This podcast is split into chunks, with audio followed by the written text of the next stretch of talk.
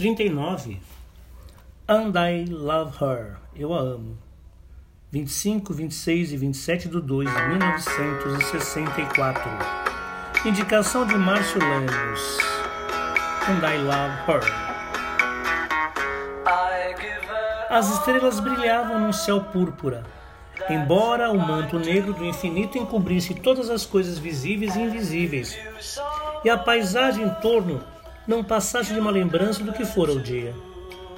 Ainda era possível perceber o vulto das casas, árvores e postes, que mais pareciam seres noturnos e davam a impressão de moverem-se em direção uns dos outros.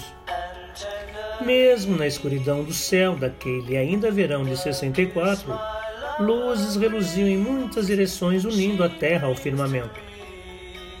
Alguém passara por Márcio, deixando ao seu redor uma fragrância de flores silvestres o que foi suficiente para despertar uma paixão por quem quer que fosse aquela criatura maravilhosa. Amor ao primeiro odor ou ao primeiro toque, pois o leve contato que teve com a criatura foi fruto de um esbarrão involuntário que provocou a explosão em todo o seu corpo. Nunca mais deixaria de amar aquele ser que nunca tinha visto antes, mas soubera desde o primeiro momento que sempre estivera presente em sua consciência. A noite estava em seu início e nem os acontecimentos dos últimos três dias poderiam afetar aquele momento de êxtase, mesmo sabendo que os acontecimentos que explodiram nos jornais estariam presentes em sua memória, alertando-o para não desistir dele, mesmo que os fatos apontassem para a direção contrária. 25 de 2 de 1964. Governo promete prisão para especuladores. Sobe termômetro da Guerra Fria com rapidez alarmante. 26 de 2 de 1964.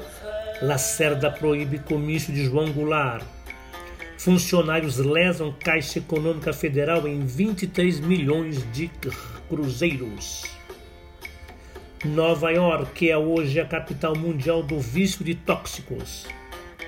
Canadá quer saber quanto possui de terras disponíveis.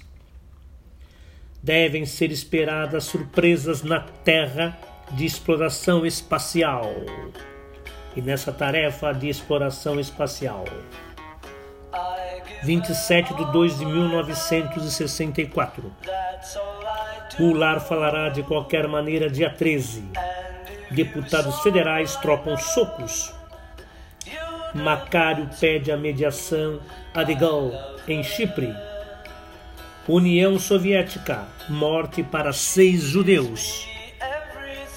Havia recortado as notícias dos três últimos dias, assim como havia feito com a do dia 29 de janeiro de 1964 data em que chorou sozinho debaixo de um temporal que alagou cidades e vilas. Voltava de um passeio solitário pelas ruas de Recife quando foi surpreendido pela tempestade que inundou ainda mais sua alma, a qual quase se afogara num pranto que tinha razão de ser. O sonho era voar para longe dali e tornar-se alguém diferente do que era. Tornar-se alguém amar alguém sem a preocupação de explicar por que amava. And I love her. Querer-te mesmo sem poder ter você.